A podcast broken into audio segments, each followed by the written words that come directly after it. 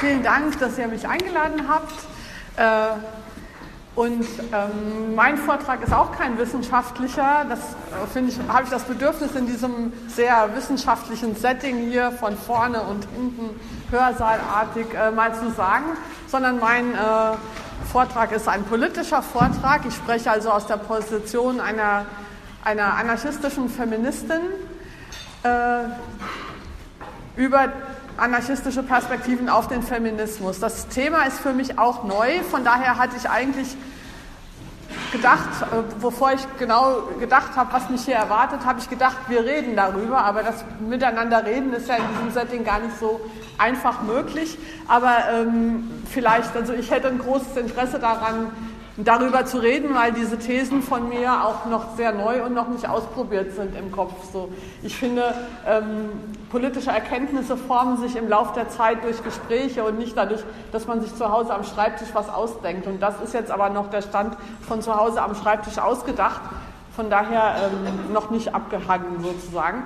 Äh, andersrum kenne ich mich besser aus, also über feministische Perspektiven auf den Anarchismus habe ich schon häufig gesprochen, auch darüber, was der Anarchismus alles falsch macht aus feministischer Perspektive. Und da gibt es ja so einiges im Lauf der Geschichte auch bis heute.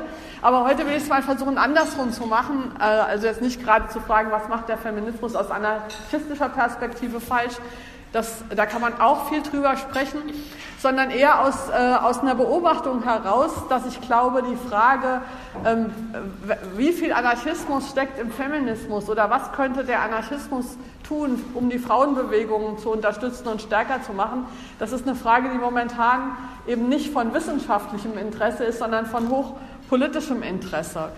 Denn ähm, auch deswegen möchte ich es auch so ein bisschen eben beziehen auf die aktuelle politische Situation mit ähm, Aufstieg des Faschismus in verschiedenen westeuropäischen Ländern und in Amerika.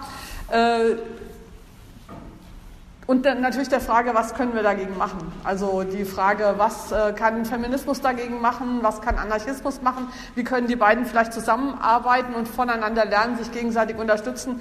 Das ist so meine Motivation, mich mit dieser Frage zu beschäftigen.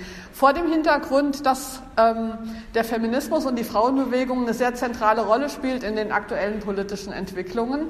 Die Frauenbewegung ist momentan und schon seit einiger Zeit die stärkste soziale Bewegung, die es überhaupt gibt. Die, ähm, wisst ihr, habt ihr sicher mitbekommen, die äh, Women's Marches äh, am Tag nach der Inauguration von Donald Trump als amerikanischer Präsident waren die größten Demonstrationen, die es in den USA jemals gegeben hat, mit weitaus mehr TeilnehmerInnen als die Anti-Vietnam-Demonstrationen damals. Ähm, die waren weltweit. Es gab also in vielen Ländern in der Welt ähm, Proteste dieser Art. Die, der Feminismus, die Frauenbewegung ist momentan sehr mobilisierungsfähig, äh, mobilisierungsfähiger jedenfalls als Anarchismus und Marxismus zusammen, würde ich mal sagen. Ähm, und sie ist international sehr gut vernetzt, was auch durch das Internet kommt. Also die AkteurInnen in den verschiedenen Ländern äh, sind aufeinander bezogen, kennen sich gegenseitig, tauschen sich aus, lesen ihre Texte, sind miteinander in Kommunikation. Es gibt eben eine enge Abstimmung zwischen ähm, den ähm, ProtagonistInnen in verschiedenen Ländern. Der, äh, die Frauenbewegung ist inzwischen also eigentlich so eine Umbrella-Regenschirmbewegung zur Versammlung aller ähm, ja, nazikritischen, neoliberalkritischen Bewegungen. Es ist lange nicht mehr eine Bewegung, die ausschließlich von Frauen getragen wird. Bei den Women's Marches waren auch viele Männer und andere Geschlechter dabei, die also, ähm, also es ist lange Zeit so gewesen, dass ähm, Feminismus als Teil der Linken gesehen wurde, auch durch diese, ähm, dieses Narrativ natürlich von Haupt- und Nebenwiderspruch. Also hatten viele immer die Idee, es gibt die Linke und ein Teil davon ist der Feminismus. Ich würde sagen, heute sind wir in der historischen Situation, wo es andersrum ist. Es gibt den Feminismus und ein Teil davon ist die Linke. Denn leider ist natürlich nicht die gesamte Frauenbewegung links, schon gar nicht ist die gesamte Frauenbewegung anarchistisch. Aber ähm, sie sollte es sein und wir sollten überlegen, wie, wie kann das ähm, befördert werden und was sind die Themen und die Anknüpfungspunkte, die es dabei gibt. Ähm, von daher auch so meine Positionierung, ich bin äh, anarchistische Feministin, das bedeutet, ähm, und das will ich auch sagen, jetzt mal der Ehrlichkeit halber, ich bin sozusagen zu Besuch hier, ich bin in erster Linie Feministin und in zweiter Linie Anarchistin. Ähm, was bedeutet, ich bin von, meiner, ähm, von meinem Denken und von meinen politischen Überzeugungen her anarchistisch, aber mein Aktivismus ist in der Frauenbewegung. Also ich habe ganz viele politische Projekte und Vera hat ja einige davon aufgezählt, die ich zusammen mit anderen Feministinnen machen und da bin ich als Anarchistin normalerweise in der Minderheit. Also, aber es ändert sich was. Es ändert sich was, ähm, weil ähm, und das hängt, glaube ich, auch mit dem aufkommenden Rechtspopulismus zusammen, denn äh, diese, der, der Gegenpol von, äh, von dieser Frauenbewegung, die seit einigen Jahren diese Mobilitätskraft hat, international bis auf die Straße, äh, aber das bezieht sich nicht nur auf die Straße. Ihr müsst mal, wenn man so ein bisschen die Mainstream-Medien anschaut, da gibt es immer mehr Feminist, ausgewiesene Feministinnen, die da publizieren.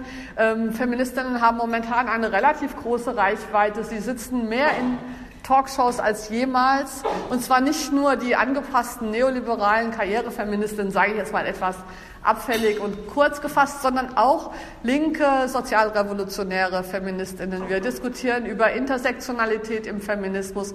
Wir äh, diskutieren über verschiedene Feminismen, schwarze äh, POCs, also alle möglichen linken Themen, äh, Tierrechte und so weiter sind alle innerhalb des Feminismus vertreten und haben da auch nicht nur marginale Stimmen zurzeit.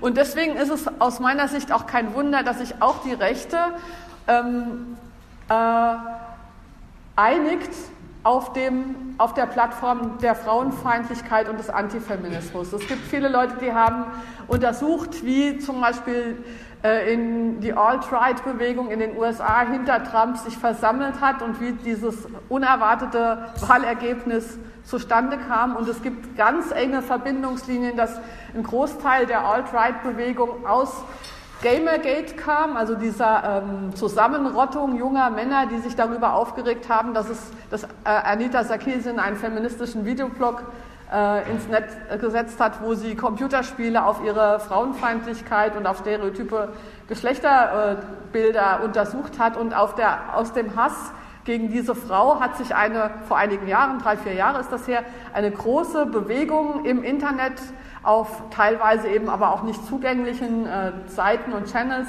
zusammengerottet.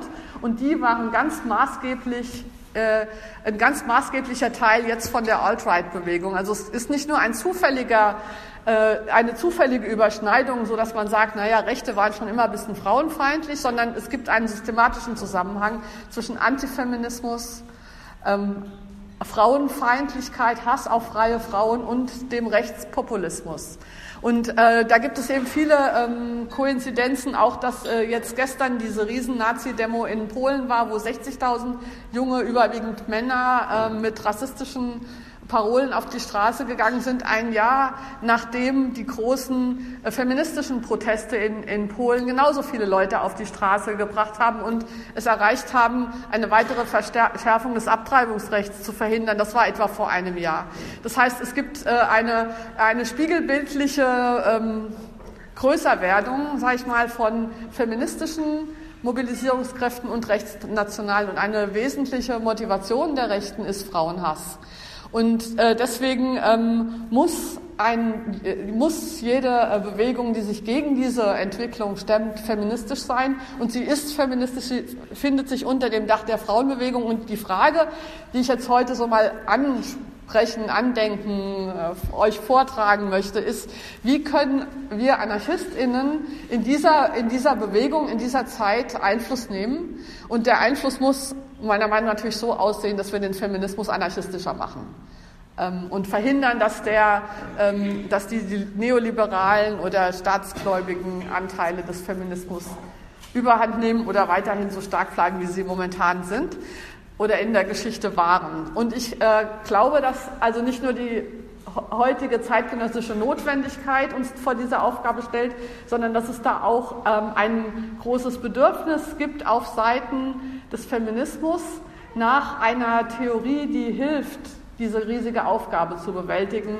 Äh, und da gibt es so einige ähm, Indizien, zum Beispiel äh, eine der einflussreichsten deutschen Feministinnen zurzeit, also oder eine der medial präsentesten und reichweitesten stärksten ist sicherlich Margarete Stokowski, die ähm, eine regelmäßige Kolumne auf Spiegel Online schreibt ähm, und die sich als Anarchistin bezeichnet. Sie hat ja auch ein Buch geschrieben, das ist voriges Jahr rausgekommen, das heißt Untenrum frei. Das habe ich gelesen und sie ähm, das ist so ein Buch, wie momentan ja ganz, ganz viele geschrieben werden, dass Frauen erzählen, wie sie Feministinnen wurden. Und sie erzählt es auch und sie identifiziert, identifiziert sich eben nicht nur als Feministin, sondern explizit auch als Anarchistin. Und äh, dann, äh, das war das Erste, was mir aufgefallen ist. Und dann habe ich auf der Zugfahrt hierher das neue Buch von Laurie Penny gelesen, die ja auch eine der wichtigsten oder sichtbarsten oder ähm, einflussreichsten äh, Feministinnen zurzeit ist äh, eine Britin, die regelmäßig Kolumnien in Guardian schreibt und die Hallen mit hunderten Leuten füllt, wenn sie spricht. Und sie äh, hat, ähm, hat gerade ein Buch mit ihren aktuellen Reden und Vorträgen rausgebracht, das heißt Bitch-Doktrin, ist glaube bei Nautilus auch erschienen. Ähm, und da lese ich dann irgendwie auf, auf einer Seite völlig unvermittelt einen Satz, da steht, frei nach Bakunin gibt es so etwas wie das perfekte Aushängeschild des Feminismus nicht. Und ich weiß jetzt nicht, auf was bei Bakunin sie sich dabei bezieht, weil so wenn jemand von euch eine Stelle bei Bakunin weiß, worauf sich das beziehen könnte, würde mich das interessieren. Ich habe viel von Bakunin gelesen, ich weiß nicht, was sie meint, aber ich glaube, sie will Bakunin zitieren. Ich glaube, der, ähm, ich glaube der, der Sinn dieses Satzes ist, sich zu labeln in einer bestimmten ideengeschichtlichen Tradition. Sie will Anarchistin sein. Also sie sucht für sich eine Positionierung und ich glaube, dass, dass das, äh, dieser Wunsch äh, im Feminismus, äh, sich neu zu labeln, nicht mehr der Feminismus zu sein, an dem wir uns mit der Emanzipation und mit der Gleichstellung und mit, der, mit dem Gender Mainstreaming und so weiter gewöhnt haben, sondern sich anders zu labeln, revolutionärer, linker, radikaler, weniger staatsgläubig, weniger angepasst. Ich glaube, dass dieser Wunsch gerade bei linken Feministinnen sehr groß ist und ich hoffe, dass der Anarchismus eine Antwort hat. Also sozusagen, dass diese Hoffnung in den Anarchismus erfüllt wird, weil es sozusagen ähm, Anregungen und Themen und Vorschläge gibt, wie Anarchismus den Feministinnen helfen kann, sich jetzt neu in dieser Situation zu ähm, orientieren. Vielleicht ähm, zur Erklärung und zum Verständnis ein paar Sätze dazu, was ich meine, wenn ich Feminismus sage oder Frauenbewegung sage. Das macht man ja heutzutage eigentlich nicht mehr. Man spricht ja heute von Feminismen im Plural. Ähm, das ist mir durchaus bewusst, dass das heute so ist. Ich bleibe aber bei Feminismus im Singular, weil in meinem Verständnis Feminismus sowieso schon immer in sich pluralistisch ist. Es gibt keinen einheitlich normierenden Feminismus. Feminismus ist eine inhärent plurale Bewegung und von Feminismen zu sprechen ist deswegen eigentlich ein weißer Schimmel, eine doppelte Moppelung von Selbstverständlichkeiten. Ähm, wie, was verstehe ich unter Feminismus? Logischerweise dann nicht einen bestimmten Inhalt, eine bestimmte Position, weil das gibt es von eben verschiedene. Aber eine äh, politische Bewegung oder eine Theorie muss meiner Ansicht nach zwei Kriterien erfüllen, um feministisch genannt werden zu können. Das erste ist, in dieser Bewegung, in dieser Theorie muss die Geschlechterdifferenz und die ähm, das Nachdenken über Geschlechterdifferenzen eine zentrale Rolle spielen. Also dieser Person, dieser Bewegung, dieser Theorie muss klar sein, dass ohne ähm, Fokus und ohne Aufmerksamkeit für die Kategorie Geschlecht und die damit zusammenhängenden Probleme, Herausforderungen, Verhältnisse nichts Sinnvolles gesagt werden kann. Also eine Theorie oder eine Bewegung, die sich nicht auf Geschlechterdifferenzen bezieht, ist keine feministische. Und der zweite Punkt, Feminismus bedeutet, dass die Freiheit der Frauen ein, ein zentrales Motiv ist und nicht weiter begründet werden muss. Also die Notwendigkeit, dass Frauen frei sind und der Wunsch danach steht für sich selbst und ist zentraler Motivator. Das zieht, äh, schließt normalerweise Männer und andere Geschlechter ein, aber Frauen sozusagen als eigenständiger ähm, Fokus und die Freiheit der Frauen als nicht verhandelbares äh, Ziel der Bewegung ist sozusagen ähm, ist meine zweite Bedingung. Und äh, natürlich kann man eben diese Bedingungen erfüllen und dann trotzdem zu sehr unterschiedlichen konkreten politischen Forderungen und Aktionsformen oder so kommen. Ne? Also man kann mit diesen beiden Bedingungen erfüllen und man kann deshalb für oder gegen Sexarbeit sein, für oder gegen Gender Mainstreaming, für oder gegen Quoten, für oder gegen Parteien und was auch immer. Ne? Man kann anarchistisch, marxistisch, neoliberal, Feministin sein, aber wenn man diese beiden Kriterien nicht erfüllt, ist man es meiner Ansicht nach nicht. Also das ist mein Verständnis davon. Ähm, jetzt habe ich mir also Gedanken gemacht zu der Frage, warum haben Feministinnen oder führende Feministinnen momentan den Wunsch, sich neu zu labeln und greifen dabei teilweise auf das Wort oder das Label Anarchismus hm, zurück.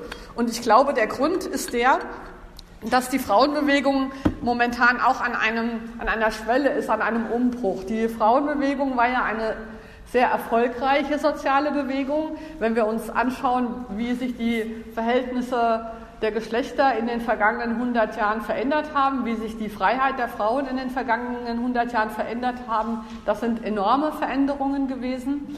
Ähm, von formalen Veränderungen wie gesetzlicher Gleichberechtigung der Frauen das, ähm, bis hin zu tatsächlichem Einfluss von Frauen in gesellschaftlichen Funktionen.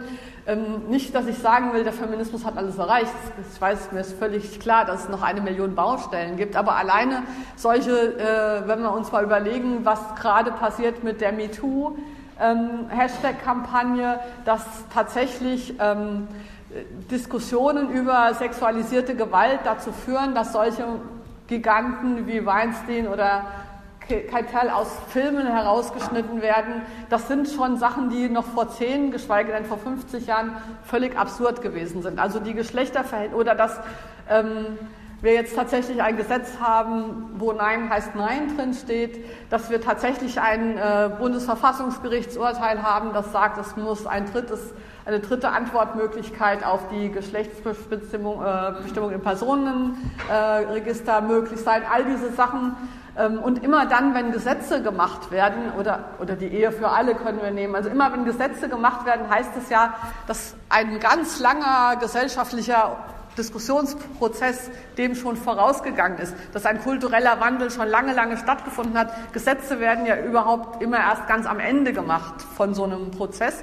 Und ähm, an diesen Verhältnissen sehen wir, dass natürlich ähm, die Frauenbewegung ähm, eine sehr erfolgreiche Bewegung war, vieles verändert hat, vieles natürlich auch noch nicht, aber trotzdem.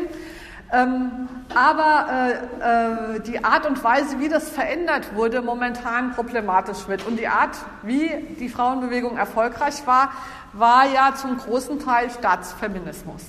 Also es sind sozusagen ähm, Veränderungen angefangen natürlich davon, dass durch die Frauenrechtsbewegung, den Kampf für die rechtliche Gleichstellung der Frauen, hatte das Ganze natürlich schon so einen gesetzesbezogenen Fokus bekommen, weil Wahlrecht, Gleichstellungspolitik, Gender Mainstreaming, Frauenförderprogramme, wie es früher noch hieß, jetzt heißt es ähm, Diversity Management. Ähm, das waren alles ähm, natürlich nicht sehr anarchistische Arten, Politik zu machen, sondern das war natürlich, das war Staatsfeminismus im Sinne davon, dass versucht wurde, ähm, Machtinstanzen innerhalb des Staates dazu zu bringen, äh, Sachen zu verändern im Sinne dessen, wie die Frauen es haben möchten. Also, und ähm, auch als Anarchistin muss ich anerkennen, ich finde diesen Weg zwar falsch, weil ich mir zwei Millionen Gegenargumente dazu einfallen, aber unterm Strich war der doch relativ erfolgreich. Es hat sich ja was bewirkt. Und ähm, jetzt sind zweierlei aber passiert. Hillary Clinton ist nicht amerikanische Präsidentin geworden. Ähm, die äh, Präsidentschaftskandidatur von Hillary Clinton war sozusagen der, die Spitze des Eisbergs dieses Staatsfeminismus gewesen, weil beinahe wären wir auch noch Präsidentin von Amerika gewesen. Und das ist natürlich ein ganz hochsymbolisch besetztes Amt. Also das ist sozusagen das Höchste, was man systemkonform werden kann, Präsidentin von Amerika. Ähm, und das ist gescheitert. Und Hillary Clinton ist natürlich gescheitert wegen Trump und wegen ihrem Establishment-Affinität und wegen allem Möglichen. Aber sie ist auch gescheitert, weil die Frauen sie nicht gewählt haben. Also das sozusagen hätten die Frauen und die Feministinnen mit voller Begeisterung hinter Hillary Clinton gestanden, dann wäre sie auch gewählt worden, trotz der Alt-Right, trotz Bernie Sanders, trotz Goldman Sachs oder was auch immer. Aber viele Frauen haben sie unterstützt, aber viele auch nicht. Und nicht nur Anarchistinnen haben sie auch nicht unterstützt, sondern auch viele ihrer langen, langen Wegbegleiterinnen, also viele derer, die Emanzipationsfeminismus oder staats, staatlich unterstützten Feminismus eigentlich für eine gute Sache halten, haben nicht mehr mit Begeisterung hinter ihr gestanden, sondern haben, naja, manche haben sie aus Pflichtgefühl noch irgendwie unterstützt, aber es war keine, ähm, keine Power mehr dahinter. Es war keine, es war keine Hoffnung auf Utopie und auf gesellschaftliche Veränderungen mit ihr verknüpft. Und deshalb ist sie, unter anderem deshalb, ist sie gescheitert.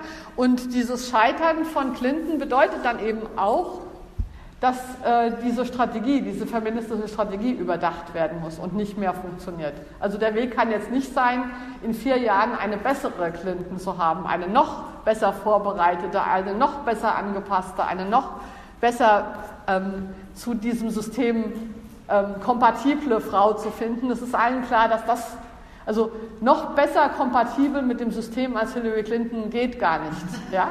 Und sie ist, auch nicht, sie ist es auch nicht geworden. Das heißt, auch der letzten Staatsfeministin müsste jetzt klar geworden sein, dass noch mehr Anpassung nicht die Lösung sein kann. Und deshalb ist die Notwendigkeit da, wie man trotz Nicht-Anpassung, wie man unangepasst vorgehen könnte. Ähm, und ähm, das Interessante ist natürlich, dass wir das momentan gut diskutieren können und dass gerade nächstes Jahr eine sehr, sehr gute Gelegenheit ist, das zu diskutieren, weil nächstes Jahr werden wir hier überschwemmt von Feierlichkeiten zu 100 Jahre Frauenwahlrecht. Das wird eine, eine hoffentlich gute Aktionsmöglichkeit auch für Anarchistinnen sein, die dann erklären, warum es da gar nicht so viel zu feiern gibt. Und das ist natürlich auch, ähm, und das meine ich auch, das zu erklären innerhalb der Frauenbewegung, wo das natürlich viele feiern werden. Es gibt jetzt schon eine Million Gleichstellungsbeauftragte, die Veranstaltungen planen werden, um 100 Jahre Frauenwahlrecht zu feiern. Das ist ein großartiges äh, Betätigungsfeld, um eben diese anderen Perspektiven reinzubringen. Um, also im Prinzip haben wir Anarchistinnen eine Erklärung dafür, warum die Hoffnungen auf Hillary Clinton sich nicht bewahrheitet haben. Wir haben eine Erklärung dafür, warum Staatsfeminismus und Emanzipationsfeminismus zwar bis zu einem gewissen Punkt wirkt, aber eben nicht die Revolution bringt. Ähm, und das Ganze ist eben nicht nur, jetzt ist das 100 Jahre Frauenwahlrecht ist natürlich speziell ein deutsches Thema, in anderen Ländern war das ein bisschen früher oder etwas später, aber das ganze Thema ist auch ein internationales Thema. Das ist auch eine Gelegenheit, ähm, äh, also das haben wir ja gestern auch schon gehört, äh, linke Politik und auch feministische Politik kann nicht national sein, die muss international sein, auch eben als Gegen. Ähm, Gegenpol äh, zu den nationalen, rechtsnationalen, die sich jetzt gerade unter der, dem Banner des Nationalismus eben treffen. Aber auch dieser staatstragende Feminismus war international, also eine ganz wichtige Wende oder ein wichtiger Punkt war 1995 die UN-Frauenkonferenz in Peking, wo äh, ja ähm, die UNO riesige Programme beschlossen hat zur Gleichstellung von Frauen. Und die haben auch was bewirkt. Also kann, man kann nicht sagen, dass das alles nichts gebracht hat, aber auch die sind jetzt an einen Punkt gekommen, wo man sagt, nee, ähm, jetzt, müssen, jetzt muss uns was anderes einfallen. Ähm, und, und zwar das andere, was uns einfallen müsste und könnte, wäre ein feministisches, alternatives Narrativ zum Rechtspopulismus. Und das muss ein positives Narrativ sein. Es reicht nicht, dagegen zu sein. Es reicht nicht gegen Rechtspopulismus, reicht auch nicht gegen Kapitalismus oder gegen Staat zu sein, sondern ich denke, die ähm, wichtig ist die Formulierung eines, einer positiven Erzählung darüber, wie schön die Welt sein könnte, wenn anarchistische Feministinnen ähm, das dominieren würden, sage ich mal. Und, äh, dafür, und dafür gibt es eine Sehnsucht. Es gibt eine Sehnsucht danach, Nicht noch mehr Analysen zu haben, warum Kapitalismus scheiße ist. Nicht noch mehr Analysen zu haben, warum Nazis gefährlich sind. Das wissen wir alles. Niemand weiß doch, was man machen kann. Das ist ja das Problem. Niemand weiß, was wir ansonsten haben könnten. Und ähm, eine, die das gerade versucht hat zu machen, ähm, ist ähm, Bini Adamczak mit ihrem Buch äh, beziehungsweise Revolution. Ich weiß nicht, ob ihr das schon gelesen habt, also auch gerade erst gestern. Also momentan erscheinen, und das ist eben auch kein Zufall, ganz viele ähm, Bücher, die genau sich mit diesen Themen beschäftigen. Äh, Bini Adamczak ist eigentlich Kommunistin, aber das haben wir ja auch gestern gehört, dass das, das als nur Labels sind, ja, und sie ist auf jeden Fall ähm, selbstkritisch genug, um eine gute Bündnispartnerin auch für AnarchistInnen zu sein. Das Buch, ähm, in dem Buch beziehungsweise Revolution äh, 1917, 1968 und folgende nennt sie das schon. Und dieses und folgende zeigt ja schon auf, die, auf den Ausblick darauf, dass es geht, sozusagen eine positive Erzählung nach vorne zu haben. Sie analysiert da ganz wunderbar die, äh, die russische Revolution und auch ganz wunderbar die äh, äh, 68er, die ja auch dann nächstes Jahr 50 Jahre hat. Also da gibt es auch ganz viele Gelegenheiten dran anzuknüpfen. 50 Jahre 68er und die Frage eben, was kommt jetzt? Und was jetzt kommt, beschreibt sie schon in diesem Artikel, äh, in dem Titel Beziehungsweisen. Also sie sagt, was wir als linke Feministinnen jetzt zu tun haben, ist über Beziehungsweisen neu nachzudenken. Und das ist eigentlich das, was offen geblieben ist aus den was wir auch gestern Abend gehört haben, die gemeinsamen Wurzeln, aus denen wir herkommen, ist die französische Revolution. Der Feminismus kommt eher aus der Kritik an der feministischen Revolution, äh, an der französischen Revolution. Aber die französische Revolution mit dem Slogan Freiheit, Gleichheit, Brüderlichkeit, ähm, sagt sie, das Dritte, das Brüderlichkeit, das Solidarität ist eigentlich das, was nicht eingelöst ist. Was die russische Revolution versucht hat, ist die ähm, gute Gesellschaft über die Gleichheit herzustellen, über die staatlich ähm, vorgeschriebene Gleichheit. Und sie untersucht das vor allen Dingen eben am Beispiel der Geschlechterverhältnisse. Und das war, da war mir vieles davon nicht bekannt, wie ähm, vorausschauend, wie innovativ eigentlich tatsächlich die äh, russische Revolution vor der und die Konterrevolution begann dann nach ihrer Lesung schon mit Lenin. Ja, also, aber die ursprüngliche russische Revolution auch in Bezug auf Geschlechterverhältnisse war. Aber diese Gleichheit war eben, es war Gleichheit der Fokus und sie war staatlich implementiert. 68 hat den Fokus dagegen auf die Freiheit gelegt, auf die individuelle Freiheit, weshalb 68 auch gerade in Bezug auf Geschlechterverhältnisse ähm, negativ ausgewirkt hat, also weil rauskam, dass die Betonung der männlichen Freiheit sexuelle Übergriffigkeit bedeutet für viele Menschen.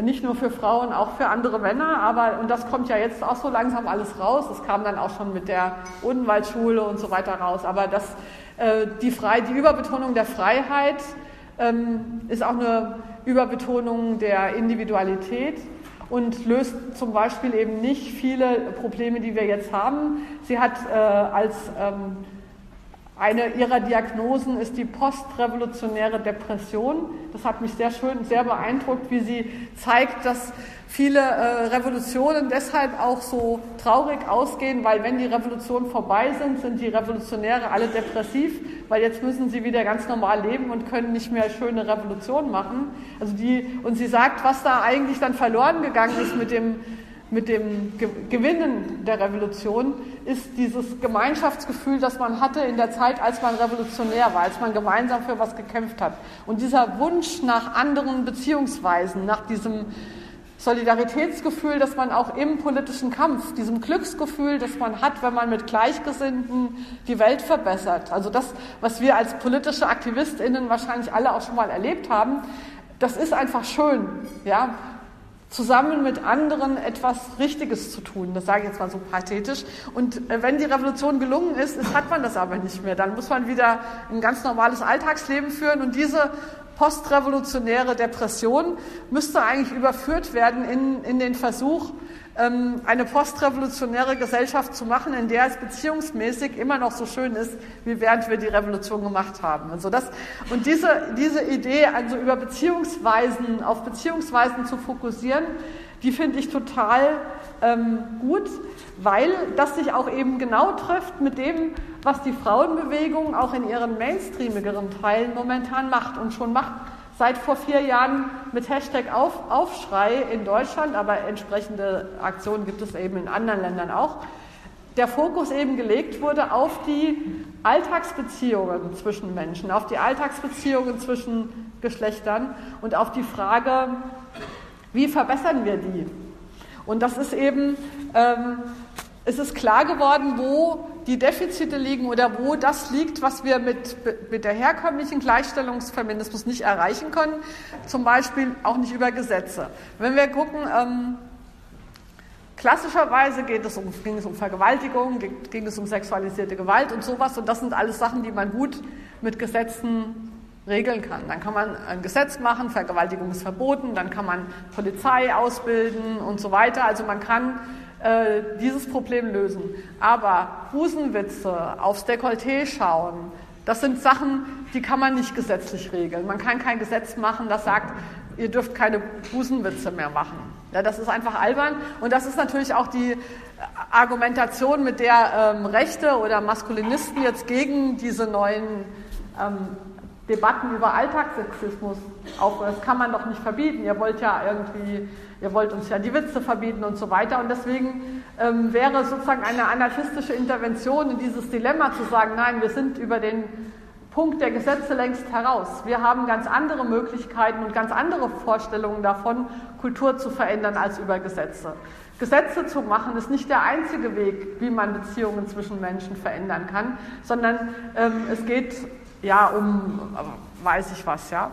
Ähm, eine andere, eine andere Möglichkeit, äh, anarchistisch zu intervenieren, ist äh, an, einem anderen, äh, an einer anderen Grenze, wo der Feminismus angelangt wird, ist nämlich, ähm, dass alles Feministische reduziert wird auf das Verhältnis der Geschlechter. Das ist sozusagen das ähm, oder noch, noch enger gefasst auf das Verhältnis zwischen Frauen und Männern. Das ist ja eben das, was mit Gender Mainstreaming passiert ist. Also dass jetzt alles, die Straßen und die Universitäten und die Buchverlage, alles wird darauf betrachtet, wie sich das auf das Verhältnis zwischen Männern und Frauen auswirkt. Also diese 50-50-Sachen, Quotenregelungen zum Beispiel. Ja? Als wäre die Welt gut, wenn alles 50-50 zwischen Frauen und Männern aufgeteilt wäre. Momentan ist so ein Fetisch dazu die Hausarbeit, die Care-Arbeit wo viele denken, die Lösung ist, wenn Männer da mehr mitmachen. Aber da natürlich ist damit überhaupt nichts gelöst, weil wenn man ungerechte Verhältnisse gleichmäßig zwischen Männern und Frauen aufteilt, sind es ja immer noch ungerechte Verhältnisse. Also die 50-50-Logik hat einen Punkt, hat, hat einen Punkt bis zu einem gewissen Punkt, aber danach wird sie dann eben schal. Und deswegen ist, äh, hat Vera ja auch schon gesagt, ähm, ich bin in der, im Netzwerk Care Revolution und da ähm, geht es eben darum, feministische Themen über diese 50-50-Debatte rauszukriegen. Man kann Care-Arbeit äh, nicht behandeln ähm, nur unter dem Fokus der Geschlechterverteilung, sondern es, äh, diese Geschlechterverteilung ist ja nur ein Symptom oder ein Anzeichen dafür, dass irgendwo etwas im Argen liegt. Aber das, was im Argen liegt, ist eben, dass das eine ähm, Arbeit ist, die äh, nicht gewürdigt wird, die ähm, die volkswirtschaftlich nicht einkalkuliert wird und so weiter. Also das, das wäre jetzt ein anderes Thema, Care. Aber das ist ein, äh, der nächste feministische Schritt ist eben zu sagen, okay, wenn ihr das 50-50 aufteilt, ist das immer noch nicht das, was wir wollen. Wir wollen eine grundsätzliche Änderung dieses Themas haben. Zumal, und das ist jetzt der dritte Punkt und der fast schwierigste Punkt, warum dieser Gleichstellungsstaatsfeminismus nicht mehr weitergeht, ähm, der liegt da, dass der Staat inzwischen dazu übergegangen ist, an manchen Punkten die Frauenbewegung für seine eigenen nationalistischen und rassistischen Anliegen zu instrumentalisieren. Zum Beispiel ähm, bei der, ähm, ich war ja dagegen, gegen diese Gesetzesänderung, äh, die dann Nein heißt Nein eingeführt hat, weil gleichzeitig mit dieser äh, Gesetzesänderung, also dass, ähm, wenn eine Frau Nein sagt und sie dennoch vergewaltigt wird, dass das eine Vergewaltigung ist, auch wenn sie sich nicht körperlich gewehrt hat, wie es vorher im Gesetz war. Na, reichte halt nein nicht. Das ist aber kombiniert gewesen mit verschärften Abschiebegesetzen für ähm, Flüchtlinge. Das heißt, die, äh, der Versuch, und das ist ja in Bezug auf Rassismus völlig klar gewesen, spätestens seit Köln, ja, wie ähm, bestimmte nationalistische Kräfte versuchen, sich feministische Anliegen zu eigen zu machen, zum Beispiel die ähm, Freiheit der Frauen von sexualisierter Gewalt wird eben rassistisch gewendet, indem dieses Narrativ entsteht, dass die Drohung, die Bedrohung von einer bestimmten Sorte Männern ausginge und eben nicht von Männern generell oder von bestimmten Männern, die aber nicht in einer demografischen äh, Gruppe einsortiert wird. Überhaupt ist da ähm, ist das ein ähm, sehr sehr schwieriger äh, Punkt und sehr traurig, auch wie manche Feministinnen das mit sich machen lassen. Also das sind auch dann Konflikte, die wir innerhalb der Frauenbewegung noch deutlicher führen müssen, aber auch sehr sehr deutlich führen. Das ist eben auch was, was mich sehr hoffnungsvoll macht. Diejenigen, die äh, auf diese Art sich Bündnisse mit nationalistischen ähm, Argumenten machen, die sind in der Frauenbewegung inzwischen deutlich in der Minderheit. Und das ist ein gutes Zeichen. Ich weiß nicht, das wäre vor zehn Jahren wahrscheinlich noch anders gewesen. Ähm, ich komme jetzt dann noch zu dem Punkt der, ähm, des Verhältnisses zwischen Sozialismus oder zwischen, zwischen Materialismus und Kulturalismus könnte man vielleicht sagen, oder dieser Diskussion darüber, ist der Feminismus schuld an Trump, weil ähm, wir zu viel ähm, Aufmerksamkeit gelegt haben auf Queer, auf POCs, auf, die, äh, auf Trans und so weiter und dafür die wirklichen Interessen der armen weißen proletarischen Männer vernachlässigt haben. Das ist ja so eine ähm, so ein Argument, was kommt übrigens nicht nur von den Rechten und den Maskulinisten, sondern auch von manchen linken Männern. Also die Frage ähm, übrigens auch von Anarchisten. Ähm, äh, also die Diskussion zum Beispiel, ähm, dass aus, aus, der, aus der Frauenbewegung oder aus dem Feminismus sind ja äh, politische Praxen entwickelt worden, schon seit langem, die ihr wahrscheinlich auch aus euren eigenen Gruppen kennt wie bestimmte Redekultur, quotierte RednerInnenlisten, äh, bestimmte Arten, einen Raum und eine politische Gruppe oder eine Diskussion so zu organisieren, dass nicht immer dieselben reden, sondern dass alle zu Wort kommen. Und diese ganzen äh, Praxen sind äh, aus dem Feminismus entstanden und die sind momentan sehr virulent, weil es eben darum geht, auch innerfeministisch dafür zu sorgen, dass alle möglichen Stimmen zu Wort kommen und nicht nur die typische weiße bürgerliche Feministin, die lange Zeit ja auch die Frauenbewegung dominiert hat, obwohl das, wenn das so gesagt wird, stimmt es auch nicht, weil wenn man sich die Geschichte der Frauenbewegung anschaut, war die schon immer intersektional und war die schon immer ähm, klassensprengend oder so, dass diese, dieses Narrativ, dass die ähm, Frauenbewegung bisher immer weiß und bürgerlich gewesen ist, das teile ich nicht, aber es gibt natürlich diesen Aspekt. Und heute ist der noch bewusster und wird auch noch bewusster dagegen gearbeitet durch äh, bestimmte Konzepte wie Awareness-Trainings äh, oder sonstige Regeln oder kennt ihr vielleicht alle oder wenn nicht, googles äh, solltet ihr kennen. Ähm, aber auch da äh, ist natürlich eine Herausforderung da, ähm, wie äh, können wir ähm, also da gibt es eben im Anarchismus auch Leute, die das als Einschränkung ihrer Freiheit betrachten, um es mal kurz zu sagen. Ja? Warum äh, muss ich denn, zum Beispiel habe ich in der Graswurzelrevolution so einen blöden Bericht von einem gelesen, der über eine Veranstaltung sich beklagt hat, wo ähm, gesagt wurde, wo es diese Regel gab, die man natürlich lustig finden kann. Ich finde sie aber richtig, dass auch Männer äh, nicht oben ohne rumlaufen dürfen, solange Frauen das nicht alle, nicht alle Frauen oben ohne rumlaufen wollen. Und der hat sich darüber lustig gemacht. Und man kann natürlich zu so einer Regel stehen, wie man will, aber man darf sich nicht darüber lustig machen, sondern man muss anerkennen, dass das genau das Nachdenken über diese Regeln ein Versuch ist, Herrschaftsverhältnisse zu überwinden. Und natürlich passiert bei diesem Versuch, das zu machen und Machtverhältnisse zu verändern in der eigenen politischen Kultur, passieren manchmal Skurrilitäten oder ist nicht alles super und ist nicht alles Knorke, aber es ist nichts, worüber man sich lustig machen darf, sondern das ist ein ganz ernstes Thema. Und es geht tatsächlich eben so weit, dass man sich eben fragt, ähm, wie gehen wir mit Körper um, wie ähm, gehen wir mit allem Möglichen um. Und äh, das Wichtige daran ist, dass, äh, dass wir das anarchistisch genau überlegen, weil wir da genau bei dem Punkt sind, der politischen Praxis, die Kulturen verändert. Ähm, wir müssen uns verabschieden von dem Revolutionsprozess, äh, von der Revolutionsvorstellung, wie manche linke Männer, zum Beispiel Zizek oder so, haben, dass Revolution passiert durch einen, den Ausbruch eines revolutionären Ereignisses. Und dann müssen wir bei diesem revolutionären Ereignis alle todesmutig die Ärmel hochgraben und uns auf den Gegner stürzen und sowas. Und dann ist es wieder vorbei. Und die Linke hat nach dieser Theorie vor allen Dingen die Aufgabe, sich auf diesen Moment, der vermutlich nie kommt, aber auf den man dann immer wartet, vorzubereiten. Ich halte es für falsch, sondern Revolution ist natürlich ein, äh, ein Prozess, der ähm, langsam passiert, der irgendwann stellt man fest, eine Revolution hat stattgefunden, weil sich Sachen grundlegend geändert haben, auch im Paradigma. Und aber darauf hin und daran zu arbeiten, dazu muss man ähm, radikale Maßnahmen ausprobieren und äh, Männern zu verbieten, oben ohne rumzulaufen, wenn es draußen heißt. Es ist eine dieser experimentellen, radikalen Maßnahmen, die wir brauchen, ähm, um sie vielleicht auch irgendwann wieder zu verwerfen, wenn wir da drüber stehen oder so. Aber das, genau diese Sachen sind es. Und wenn wir überlegen, was für Maßnahmen werden diskutiert in der politischen Praxis, dann stelle ich zu meinem Leidwesen in feministischen Kontexten oft fest, dass da immer und das ist nicht nur ein feministisches Defekt, sondern das ist ein Defekt unserer Kultur generell, dass immer nach universellen Regeln gefragt wird.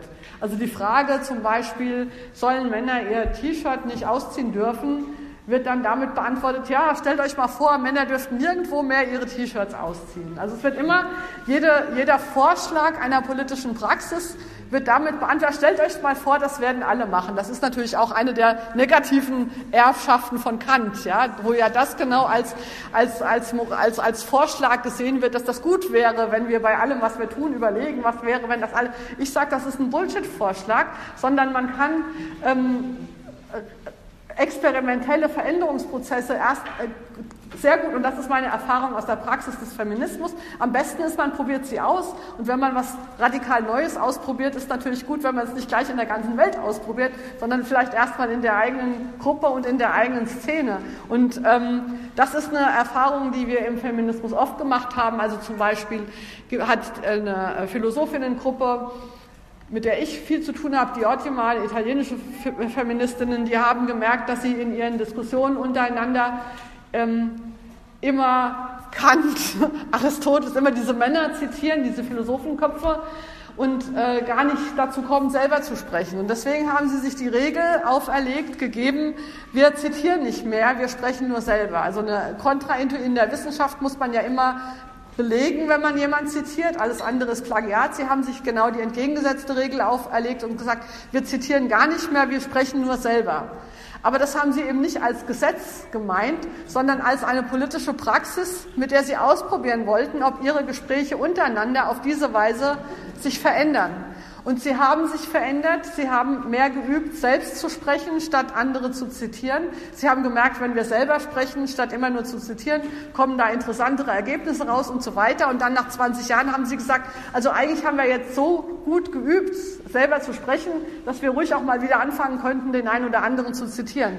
Das heißt, ähm, diese solche Regeln der politischen Praxis, die wir erfinden, sind nicht dazu da, universelle Gesetze zu sein, sondern sie sind dazu da, Kultur zu verändern, und damit zu experimentieren, wie wir Kultur verändern. Und wir müssen uns ja nicht einbilden, dass wir in allem schon perfekt wären.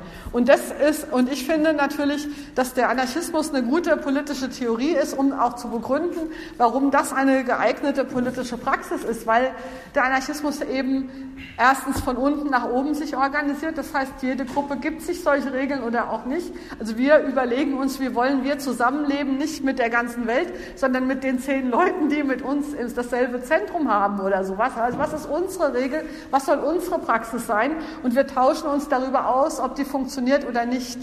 Und genau ähm, diese Sachen bräuchte der Feminismus heute auch als Praxis. Also er hat sie ja, aber Anarchismus wäre eine gute Theorie, um die um die nach vorne zu holen und damit sozusagen diese Art der politischen Praxis die im Feminismus eben noch weit verbreitete Vorstellung sozusagen überholt. Man könnte für jedes, jede gute Idee ein, Gesetz machen und man muss äh, den Staat dazu bringen, ähm, auf meiner Seite zu stehen sozusagen. Also diese, ähm, spät ist es dann so, ja. Ja, das äh, war im Prinzip das, was ich sagen wollte, dass, ähm, dass ich hoffe, dass diese anarchistische ähm, Mentalität ähm, übergreift auf die Frauenbewegung. Ich würde das für notwendig halten und ich würde ja, mich jetzt dafür interessieren, was ihr von diesen Ideen haltet, weil sie sind ja noch etwas unausgegoren. Vielen Dank fürs Zuhören.